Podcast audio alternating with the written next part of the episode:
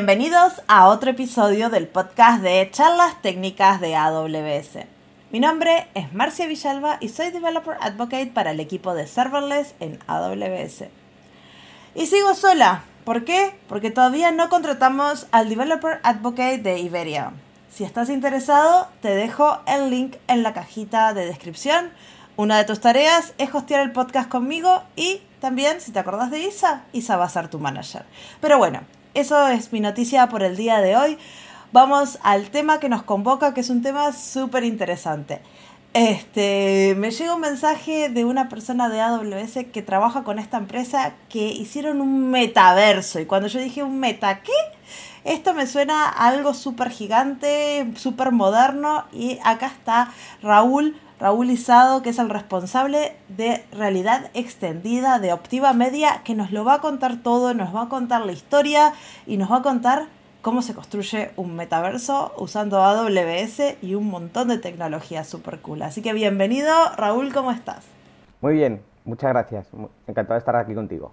Sí, primera pregunta, bueno, tengo un millón de preguntas, pero la primera es, ¿qué es Optiva Media? Porque no, no es una empresa al menos que ande por ahí gigante, pero me imagino que hacen un montón de cosas. Cuando entré a la página web tienen unos clientes súper importantes, así que mm, contanos pues qué es. Activa Media somos una consultora de televisión eh, digital eh, de pago. Eh, llevamos más de 20 años en el, en el mercado de la tele. Em, y bueno, siempre decimos que nos gusta aportar valor en toda la cadena de televisión. Entonces, desde búsqueda de contenido, gestión de contenidos, ingeniería, desarrollo de software, bueno, los típicos servicios profesionales de gestión de proyectos, servicios de testing, eh, en fin. Entonces estamos siempre en, toda la cadena de valor de, la tele, eh, pues ayudando a nuestros clientes a, que hagan su negocio y a, que, que, el servicio de televisión eh, cada, vez sea, cada vez sea mejor. Clientes típicos, como decías, nuestros son operadores y, operadores de tele, empresas de OTT, de, servicios de, televisión sobre Internet, eh, las grandes telcos, entonces son todo operadores que decimos Tier 1 y Tier, y tier 2, eh, pues todos los grandes. Aquí en España trabajamos con los grandes, en Europa, en Estados Unidos, eh, tenemos eh, clientes en Asia, en fin, somos una empresa que aunque somos españoles y basados en, Madrid, aunque tenemos también oficinas en Cáceres, por ejemplo, em, pues la verdad es que la cartera de clientes está, está a lo largo de, de todo el mundo, lo cual pues hombre, es muy divertido. Sí, y uno de los clientes, eh, al menos la historia que vamos a contar hoy, es de Vodafone. Sí, exacto.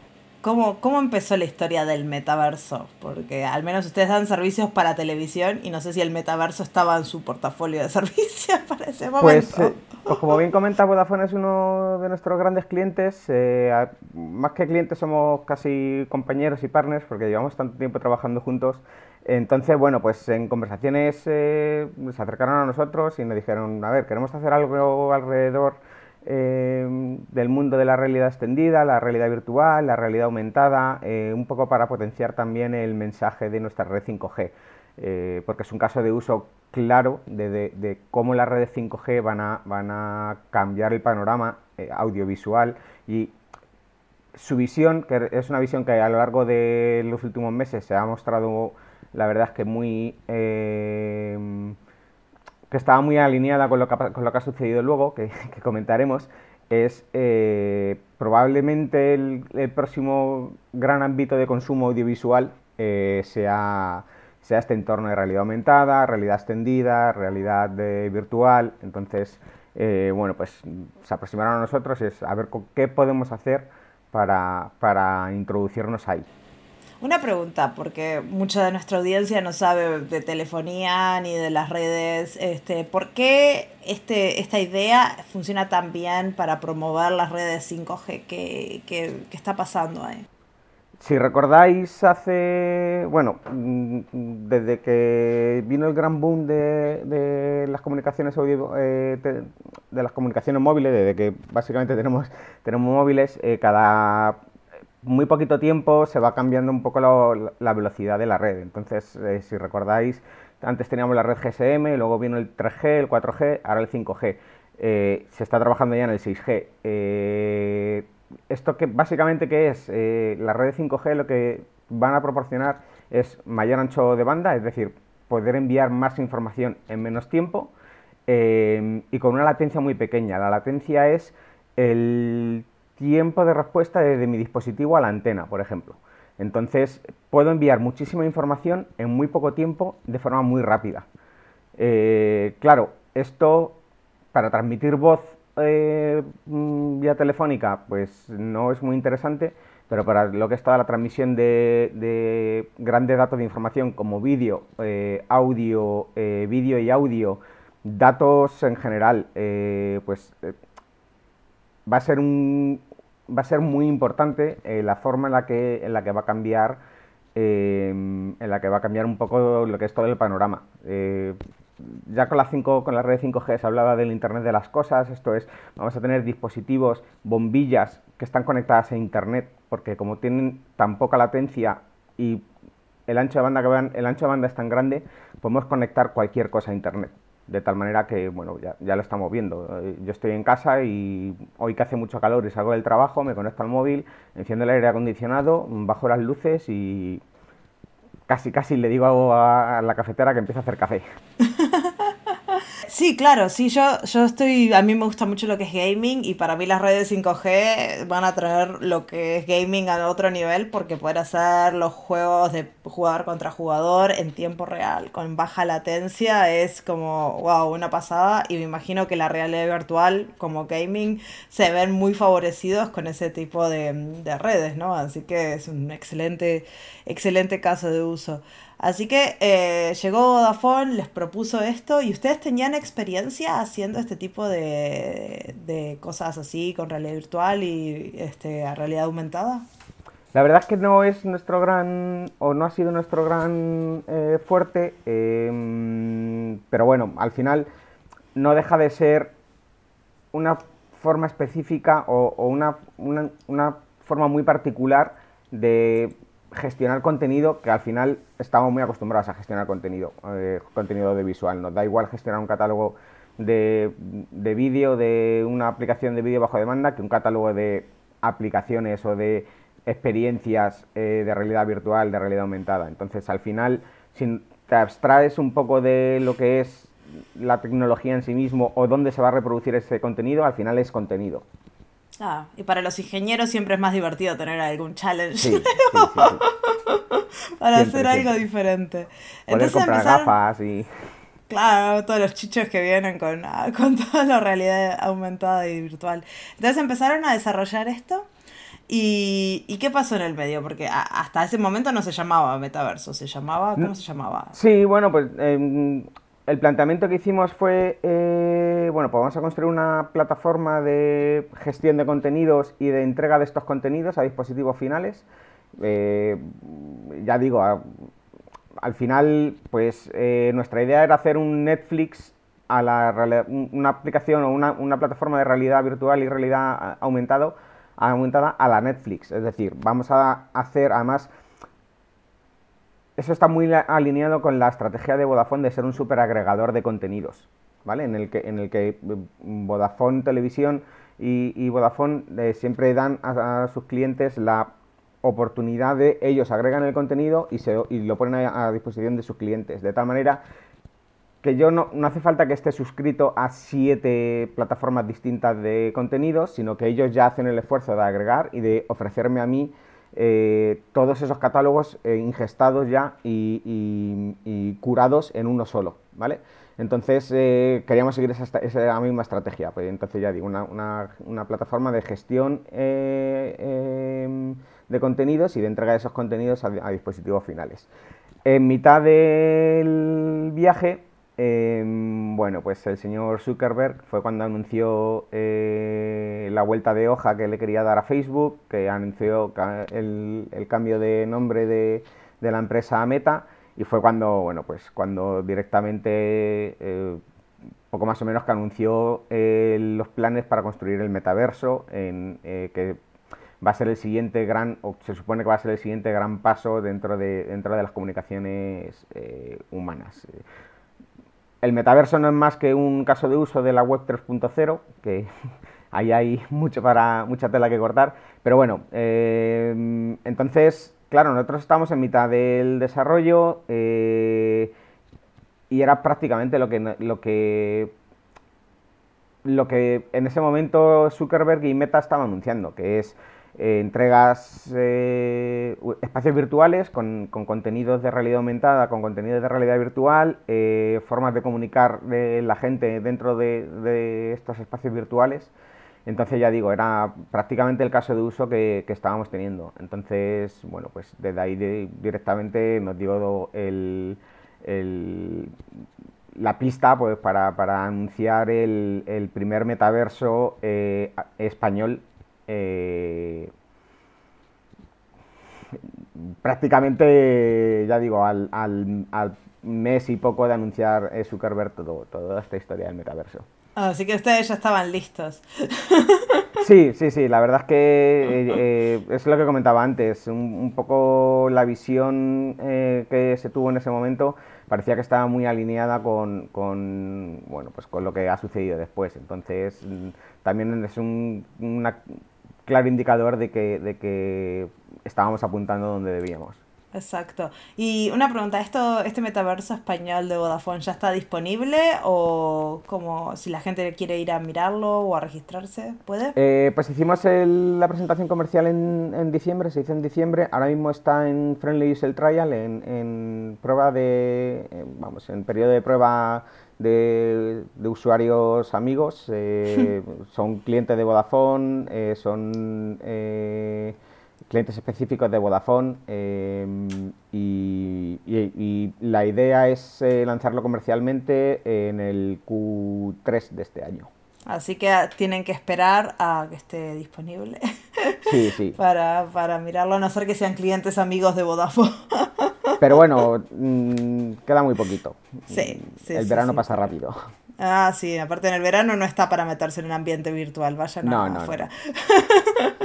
Tengo una pregunta, porque acá estamos hablando de realidad virtual y realidad aumentada. Eh, capaz nos puedes explicar un poco las diferencias, porque yo creo que mucha gente capaz no sabe cuál es cuál, este, y así ya ponemos eso en contexto. Sí, hablamos, eh, la verdad es que podemos hablar de realidad extendida, eh, y dentro de la realidad extendida, pues, pues ya digo, la realidad virtual es algo que la verdad es que ha estado con nosotros durante mucho tiempo, que es estos entornos virtuales 3D eh, generados por un, por un ordenador en el que eh, la experiencia de, inmersión se dice que es total, tú al final estás con unos dispositivos, unas gafas, eh, probablemente unos auriculares y unos mandos que simulan tus manos. y todo el entorno a tu alrededor es virtual, está generado por, por, por computadores y, tú te puedes mover a través de él y puedes interactuar, ya digo, con los mandos y, bueno, pues tienes una, una visión 360, eh, todo, todo el espacio alrededor tuyo es, está generado por, por eh, ordenadores. Luego tenemos la realidad aumentada, que probablemente eh, mucha gente la esté experimentando ya y sepa lo que es, Pokémon Go, el mm. juego de, de, Harry Potter, en el que a través del dispositivo móvil la cámara capta el, mundo real y sobre ese mundo real dibuja elementos virtuales. Yo que, soy más vieja, la aplicación de Ikea. La aplicación de Ikea.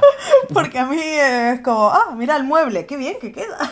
Claro, claro. Entonces eh, es, una forma de eh, extender la realidad a través del dispositivo móvil, ¿vale? Eh, y luego, em, la verdad es que en todo este mundillo se está esperando como agua de mayo que uno de los grandes actores, que de momento no ha dicho ni mu, eh, entre en el circo, que es Apple.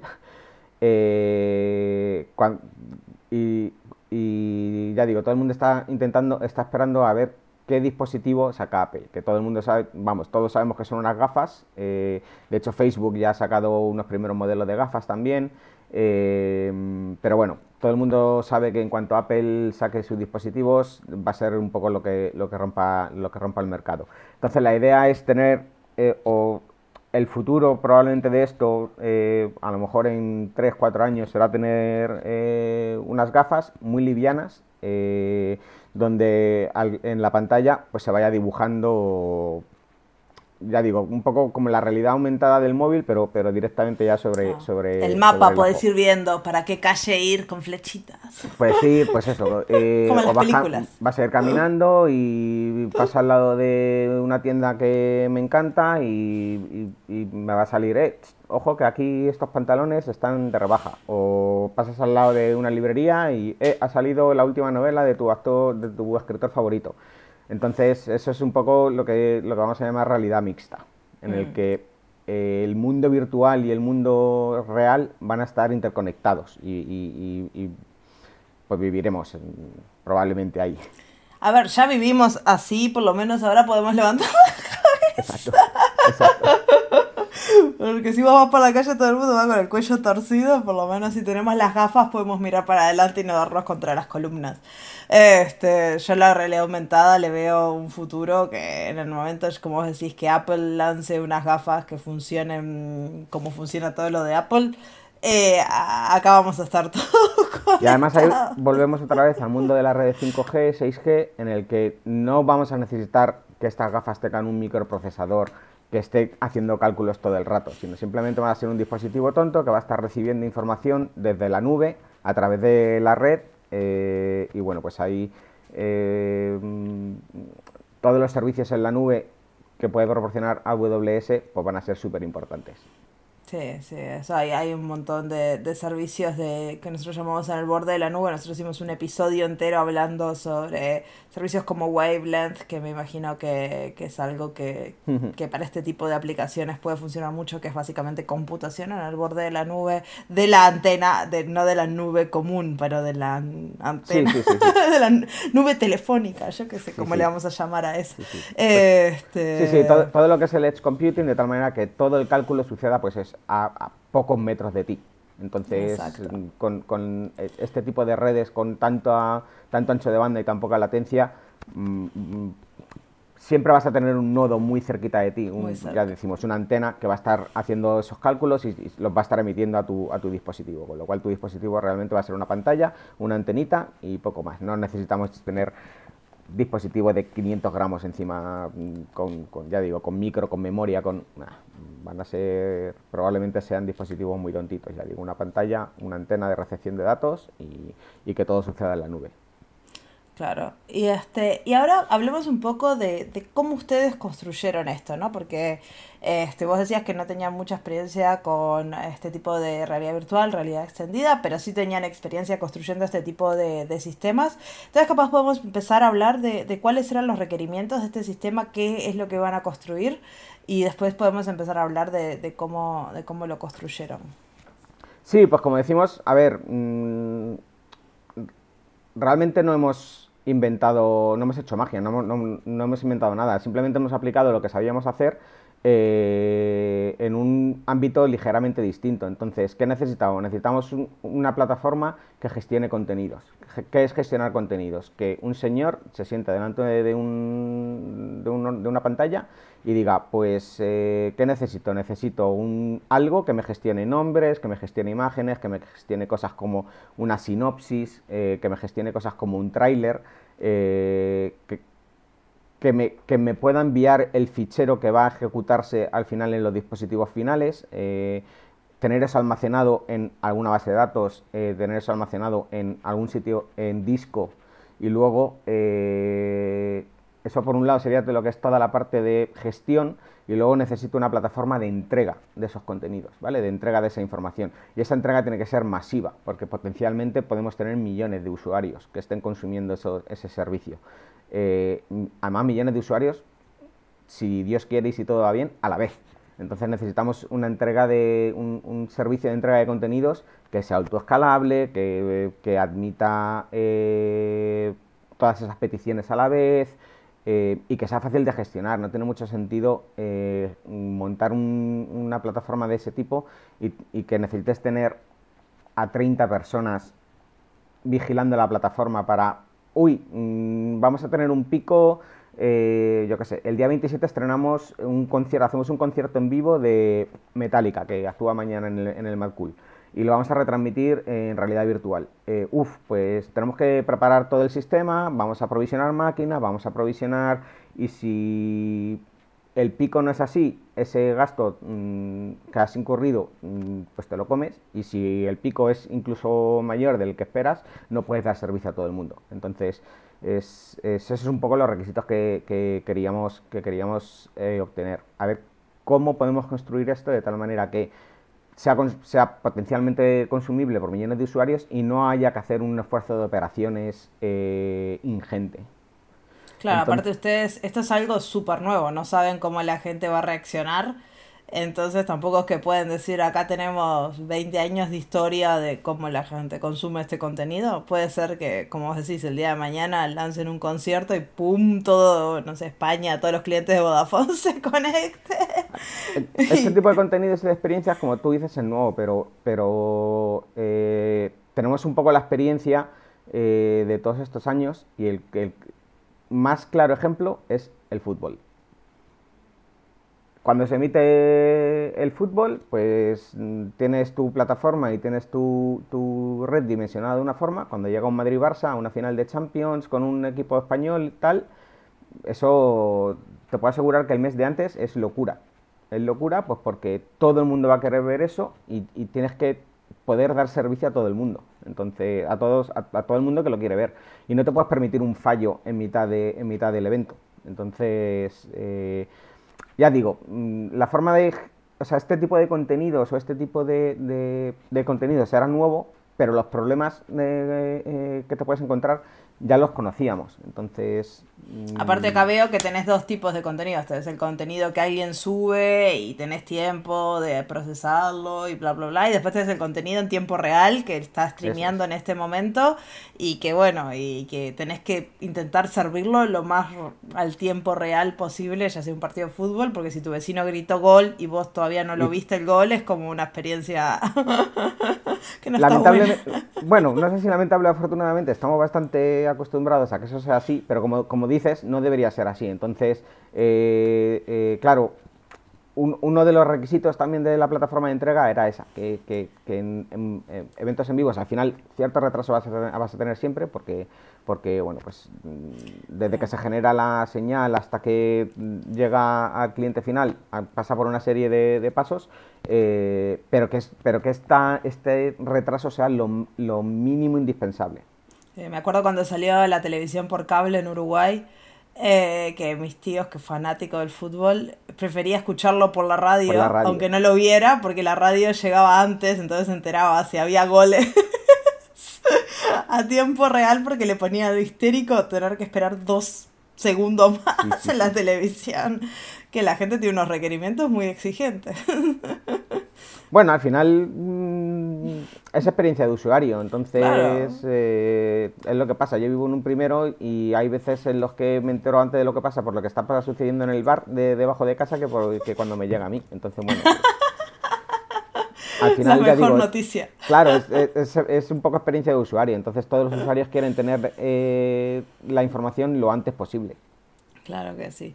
Y entonces, ¿cómo se diseña una aplicación de este tipo, con estos requerimientos, ¿no? Que escale, que sea tiempo real, que no tengas que gestionarlo, que todas estas cosas que nos, que nos mencionaste. Claro, entonces, eh, como decía, eh, para nosotros era un, un problema relativamente conocido. Eh, de hecho, bueno, pues sistemas de gestión de contenidos y sistemas de plataformas de, de entrega de contenidos habíamos construido ya unas cuantas. Eh, pero es verdad que no terminaba de casarnos un poco con lo que queríamos hacer, eh, con estos requisitos que, de, de, los que estábamos hablando, de em, autoescalabilidad, de poca, poca operativa. Entonces, bueno, ya llevábamos un tiempo eh, trabajando con arquitectura serverless y dijimos, mm, pero eran, habían sido pruebas relativamente pequeñitas, habíamos hecho un sistema de, emisión de estadísticas de eventos deportivos en tiempo real, de tal manera que según sucedían, eh, en este caso eran partidos de fútbol, pero según sucedía el partido de fútbol, eh, nosotros procesábamos los, ficheros de estadísticas y los enviábamos junto con la señal de, televisión. Entonces, em, bueno, fue una, una, pequeña, ya digo, fue un, fue un proyectito pequeño, o sea, relativamente pequeño, pero pero fue la primera prueba de fuego de esto nos puede servir para mucho.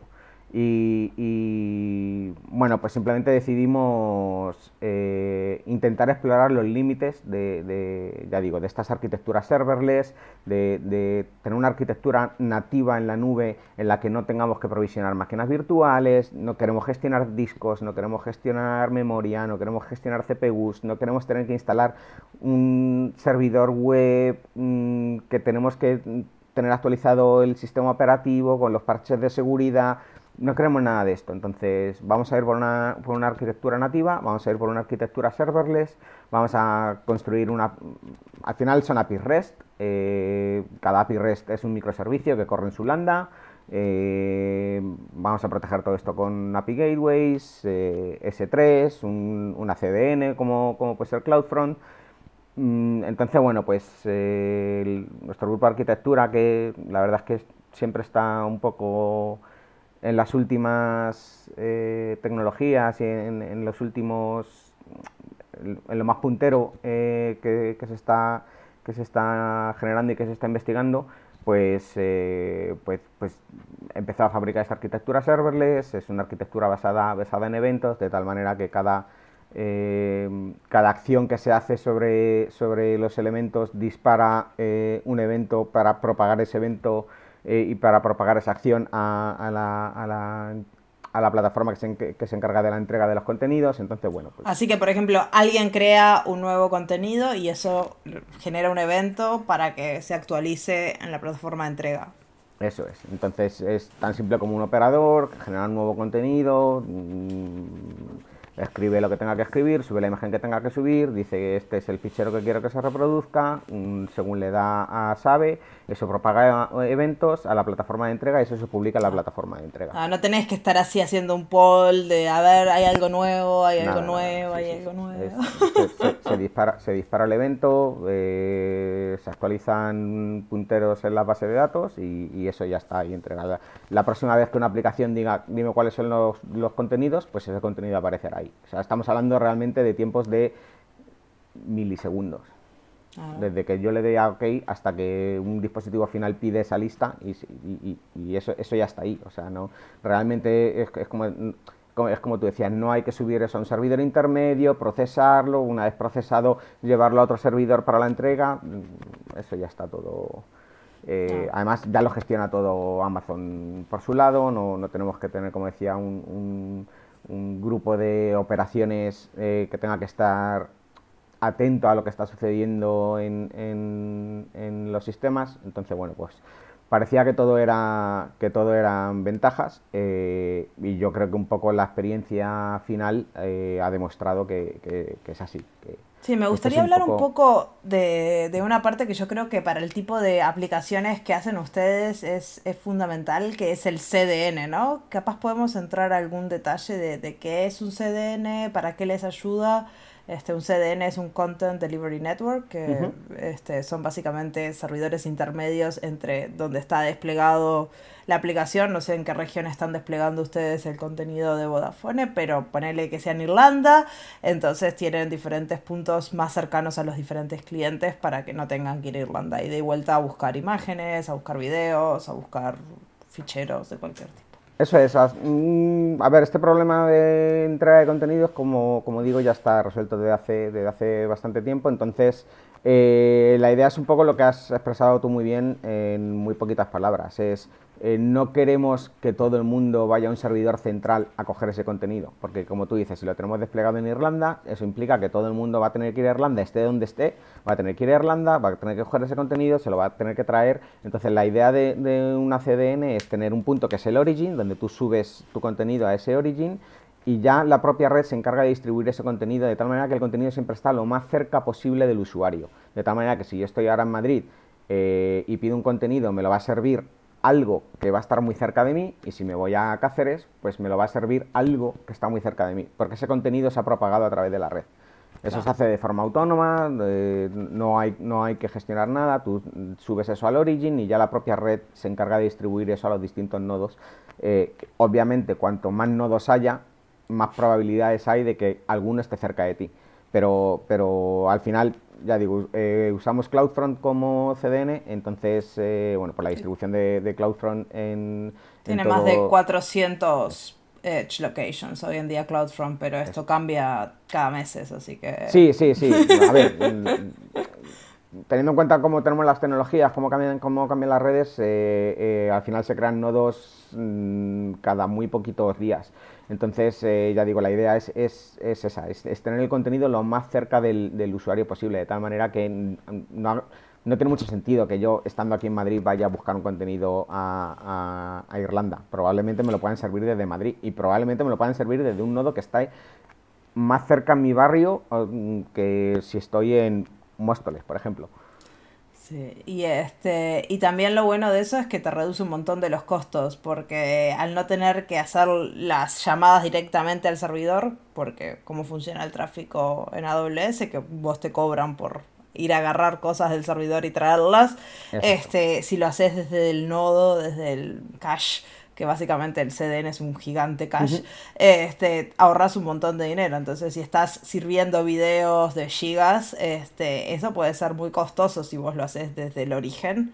Este, en cambio, si lo haces desde el CDN, vas a reducir un montón los costos porque cada video es más pequeño, este, está más cerca, va cerca, entonces este va a transferir menos tiempo, entonces al final es más, es más económico. Entonces también para las empresas es Sí, a ver, es, otra, es otra de las grandes ventajas de una arquitectura serverless en las que no estás pagando por tener levantada una máquina que puede estar siendo usada o no, sino simplemente pagas por tiempo de computación. A mí me va a llegar una, una petición a una de mis, de mis endpoints de mi API, eso va a despertar una lambda, se va a ejecutar durante dos segundos, un segundo, mm, lo que sea, va a hacer lo que tenga que hacer y va a servir ese contenido. Entonces, realmente, el, eh, eh, por tema de costos también, yo solo voy a estar pagando por tiempo de computación efectivo, no por tener una máquina levantada que no sé si va a recibir una petición o tres millones. Claro, exacto, y eso está, está genial. Tengo una, una, pregunta. ¿Cuánto tiempo les llevó desarrollar más o menos la, la base de todo esto? Desde que empezaron eh, hasta que tuvieron algo que... Tiempo de desarrollo más o menos... Eh, la verdad es que desde que empezamos hasta, hasta que hicimos... Hasta que teníamos el, el producto en producción, aunque, aunque sin, sin usuarios eh, reales todavía, está en torno al año más o menos, un año de, Evidentemente generamos todo desde cero porque anteriores experiencias que teníamos, o sea, ya, ya, teníamos el know-how, pero no quisimos reutilizar mucho eh, o, apenas nada de lo que de lo que teníamos anteriormente, porque ya digo, no, no casaba muy bien con, la, con el tipo de arquitectura que teníamos y tal. Eh, pero bueno, prácticamente desarrollo de la plataforma, desarrollo de la plataforma de gestión de contenido, desarrollo de toda la arquitectura de entrega, aplicaciones móviles, ¿vale? Porque tenemos aplicaciones móviles para Android, para iOS y para Oculus. Eh, probablemente eh, vengan dispositivos de gafas nuevas que podremos soportar fácilmente porque todo el desarrollo también de la parte de realidad virtual se ha hecho siguiendo un estándar, que es el estándar de OpenXR, para no estar atados a un fabricante eh, único. Entonces, bueno, ya digo, eh, tanto las aplicaciones que consumen el contenido como toda la entrega de gestión de contenidos y, de, y la plataforma de delivery, de entrega, eh, más o menos un año. Wow, súper bien, porque no es solo el, backend, sino todo el ecosistema de, de aplicaciones. Y una pregunta, ahora que esto es algo que ustedes, como os decías, que hacen muy a menudo, ¿no? De crear este tipo de sistemas de donde se suben contenidos y se entregan contenidos y crearon ya esta arquitectura serverless que parece funcionarles y que les parece gustar.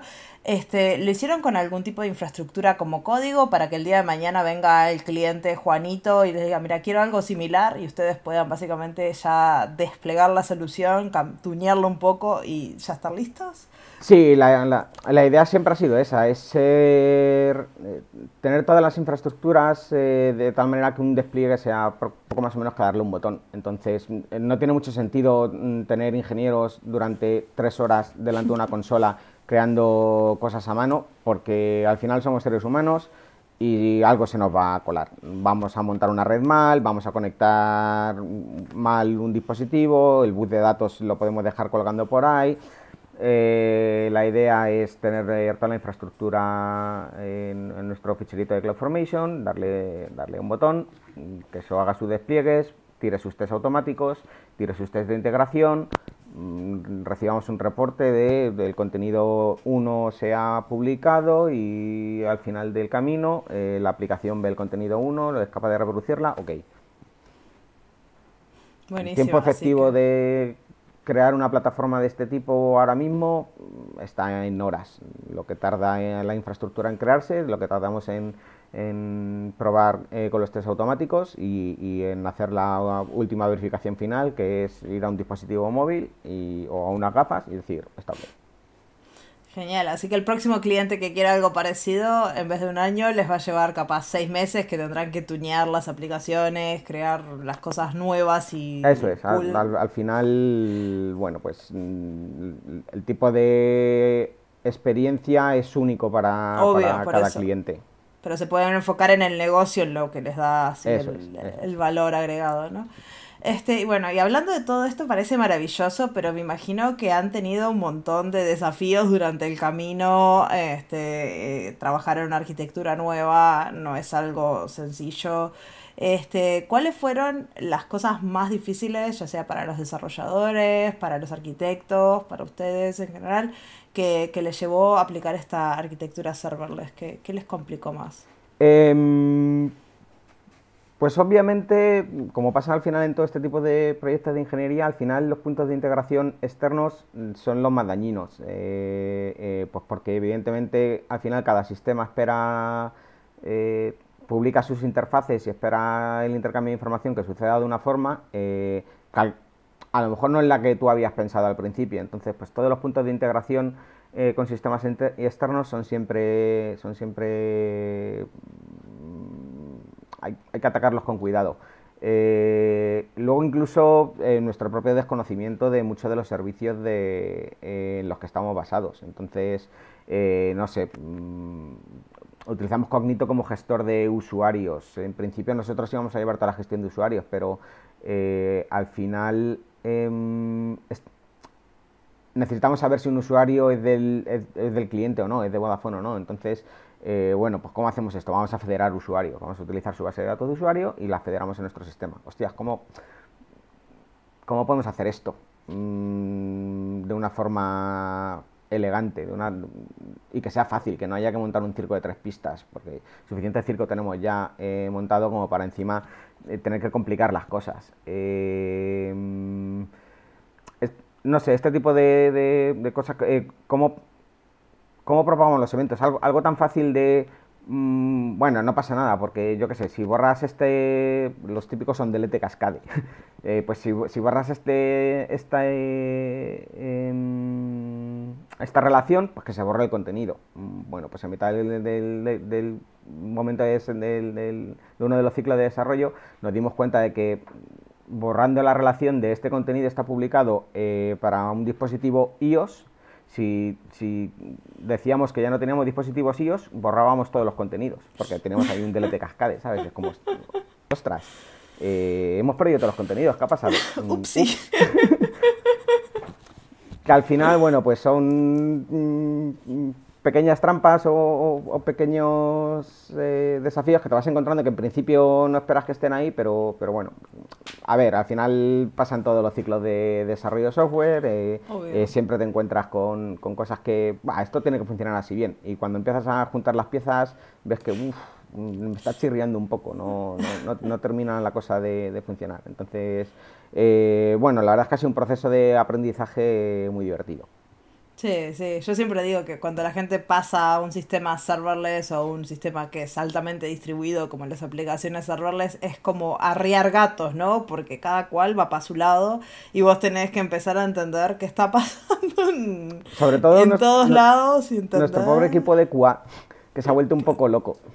Eh, porque claro, antes hacer ese tipo de trazabilidad era relativamente sencillo, porque tenías una, API publicada en un servidor web, puedes ver logs, puedes ver... Ahora, claro, tú lanzas peticiones, esto no sabes muy bien dónde está ejecutando, entonces, para que los, el equipo de QA pudiera validar eh, las cosas, eh, antes los equipos de desarrollo han tenido que tener muy claro qué logar, cómo logar y dónde logar. Para precisamente para tener ese tipo de trazabilidad. Entonces, bueno, pues mm, ha sido un ciclo de aprendizaje de, todo el equipo. Ya digo, eh, empezó con los arquitectos de, vamos a tirar por aquí. Eh, sabemos que al principio puede ser complicado, pero mm, creemos que es la mejor solución. A, bueno, pues los equipos de desarrollo empezar a desarrollar, tener claro cómo desarrollar en un entorno serverless, tener, tener eh, claro qué tipo de arquitectura, cómo queremos el código, este es el primer o uno de los primeros proyectos en los que, bueno, me voy a meter así un poco en el, modo friki, pero estamos utilizando eh, arquitectura hexagonal y DDD.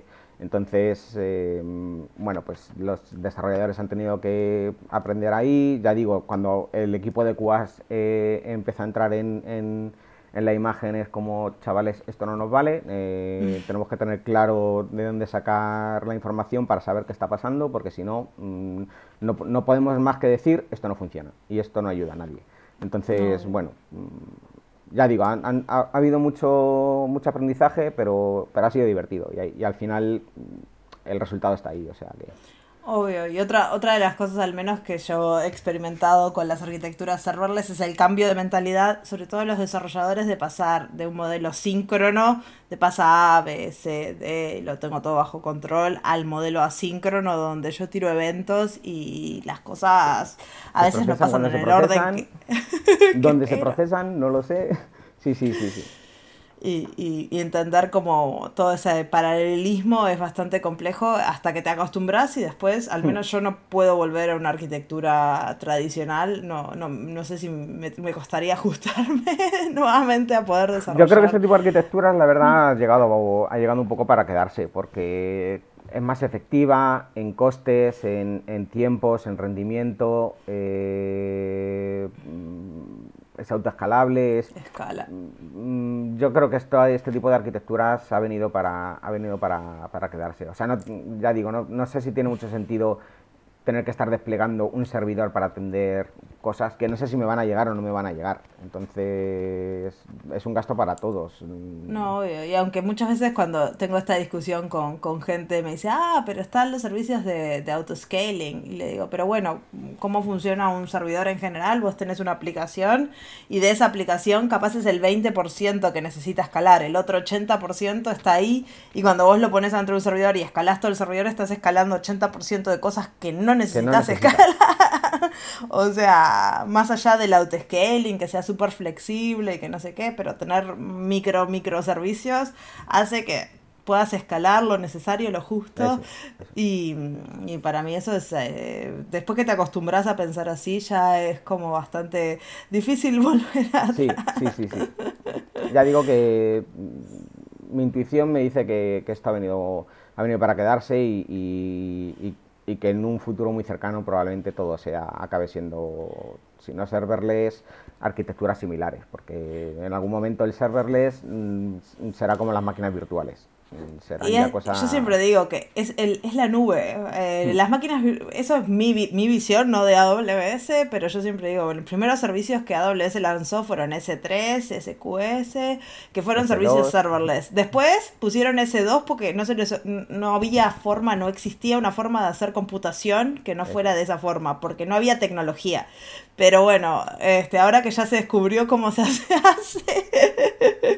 ya está, seguimos. Sí, el mundo serverless, es como, siempre fue la visión, esa es mi visión, no de AWS, no me, no me cuoten, pero para mí es la, la, la nube como debería ser, ¿no? Que vos no tenés que preocuparte por nada, le tirás cosas y te ocupás de tu lógica de negocio. Eso Y, toda la infraestructura, todo eso ya, ya lo gestionan ellos.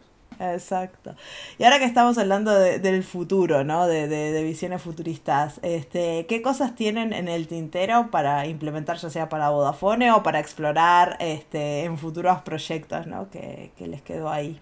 Sí, bueno, pues como hemos estado hablando un poco red 5G, latencia, entrega de contenidos, computación en, en el borde de la nube, eh, ese es uno de los grandes ejemplos que, queremos, que queremos explorar. Es, ahora mismo eh, hay, una, hay, una, plataforma de entrega de contenidos. Entrega de contenidos significa entrega de contenidos. Yo te cojo el modelo 3D que tú vas a, ver en, tu, en la pantalla de tu teléfono móvil y te lo estoy entregando, literalmente te lo estoy entregando. Es un fichero con un formato que eso la aplicación lo lee y, te lo despliega en la, en la, pantalla. ¿Y es grande un fichero de información 3D? Mm, no tengo ni idea. Estos son relativamente pequeños, pero si hablamos de una entrega de contenido de una de realidad virtual en el que tienes todo un entorno de 360 grados, eh, que además puedes explorar, que te puedes mover a través de él, que, que mm, puede tener varias habitaciones o, que puede ser tan, tan grande como, como tú quieras, eh, estamos hablando de muchísima información que al final está tiene que ser distribuida a los dispositivos finales, con lo cual estás consumiendo eh, red y estás consumiendo recursos en local eh, tuyos. Tienes que tener un dispositivo que sea lo suficientemente potente de renderizar eso en, de forma correcta, entonces, eh, eh, como decía, yo creo que todo el edge computing eh, y toda la, el renderizado de esos contenidos en la nube lo más cercano al, usuario posible es, algo que, queremos explorar. Hemos hecho ya algunas pruebas de, concepto y yo creo que ese es uno de los grandes de los grandes retos que, que tenemos por delante. El, al final, como decía antes al principio, al principio de la charla, yo quiero tener un dispositivo muy tontito que simplemente sea capaz de recibir información y que todo ese, procesado ocurra en otro lado. No, tiene sentido que cerca de, mi cara haya un micro a 130 grados mm, tirando ciclos para poder dibujar algo. No, tiene mucho sentido. Eh, hemos hablado también antes de eh, entrega de eventos eh, en vivo, conciertos, partidos de fútbol, eh, la final de Eurovisión. Mm, aquí, la, como decimos, en la imaginación tienes, tienes el límite. ¿Qué te impide poner cuatro cámaras, cuatro, 20 cámaras de 360 grados en un estadio de fútbol? Ya debe haber, porque. Hay, hay, hay algunas pruebas de concepto. La, la, NBA lleva tiempo, lleva tiempo eh, con un periodo de suscripción en el, que, en el que básicamente hacen eso. Hay cuatro cámaras o seis cámaras alrededor de la, alrededor de la cancha, 360 grados, tú pagas y puedes ver un, un partido de los mm, Toronto Raptors eh, como si estuvieras en primera fila. Te pones tus gafas y lo estás viendo en vivo, tienes todo a tu alrededor eh, y puedes seleccionar un poco, digamos, seleccionar el asiento donde, donde, lo, donde lo quieres ver. Es lo que decíamos antes, toda esa entrega de contenidos, toda esa entrega de, eventos en vivo, eh, ¿cómo la haces? Bueno, pues mm, tenemos claro, al ser una aplicación nativa en AWS, pues tenemos toda la cadena de, gestión y entrega de vídeo de Elemental, que, mm. conocemos por nuestra experiencia. Eh, ahora mismo estamos usando una CDN, pero, pero podemos usar toda la cadena de, codificación y de transmisión de ahí, de tal manera que la señal de la cámara pasa eh, eh, la, mm, em, la, recodificamos, la empaquetamos y la, ah. servimos ah, por, por, sus propias CDNs y, tienes toda una cadena de emisión de vídeo en paralelo a la, a la que evidentemente te puedes, te puedes, te puedes enchufar. Em, hemos hablado de Edge Computing, hemos hablado de emisión de vídeo, eh, están los grandes elefantes que parece que están un poco eh, que van un poco de la mano del metaverso, que son blockchain, NFTs, mm. aunque no mm, mi visión un poco no, no, no va por ahí, pero, pero evidentemente eh, hay, hay, que dar soporte a esas, tecnologías.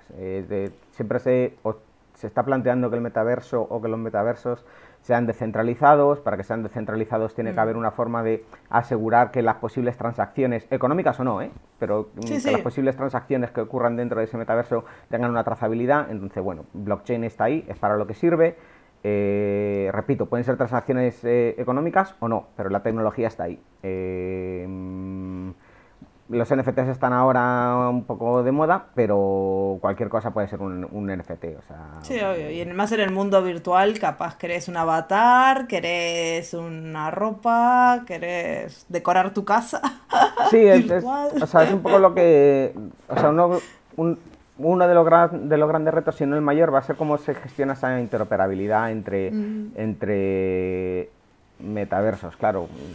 Aquí ya es que nos metemos en, en palabras raros, porque sí, sí. ¿qué es el metaverso? Claro, nosotros decimos que hemos hecho un metaverso, pero Nike tendrá el suyo, Roblox tendrá el suyo, eh, Telefónica tendrá el suyo. Entonces, ¿cómo unimos, cómo llamamos a la unión de metaversos? Ahora el podcast es charla filosófica de AWS. pero, pero bueno, es ¿Cómo hacemos esa interoperabilidad? De tal manera que si yo tengo mi. yo creo mi avatar en Fortnite, eh, luego vaya a jugar a. o luego. Eh, mm, y he ganado, yo qué sé, el skin de Batman en Fortnite, ¿cómo, le digo a mis colegas, eh, chavales, mirad lo que tengo? O sea, ¿cómo, cómo saco eso y me lo llevo a. A otro metaverso. Al metaverso de Vodafone y en mi avatar dentro del metaverso de Vodafone es que he ganado la competición de, Fortnite y este es mi premio. Entonces, toda esa interoperabilidad, ¿cómo, ¿cómo se va a gestionar? Eh, va a ser, va a ser, hay un montón de challenges adelante nuestro como para que los ingenieros no se aburran nunca. Sí, a ver, eh, es lo que decimos, parece que es un poco la web 3.0 quiere ir por ahí. Entonces, bueno, mm, cuando se empezó a crear la primera Internet con DARPA estaba claro cómo se quería hacer, eh, con la web 2.0 al principio no tanto, pero bueno, pues un poco toda la tecnología asentó esas ideas y ahora tiene que pasar lo mismo. La tecnología está ahí, hay que asentar esas ideas y empezar a trabajar pues para, para que eso vaya sucediendo. Sí, obvio. Y yo creo que con esta explosión cerebral que acabamos de tener, de la unión de metaverso, podemos dejar la conversación por acá, este, porque yo creo que es súper interesante toda la historia de, de, de, que al final crear un metaverso es simplemente un montón de servicios en la nube, de un montón de ingeniería y bueno, y trabajo, pero no es este, que hay que ir a buscar a, ingenieros espaciales para, hacerlo.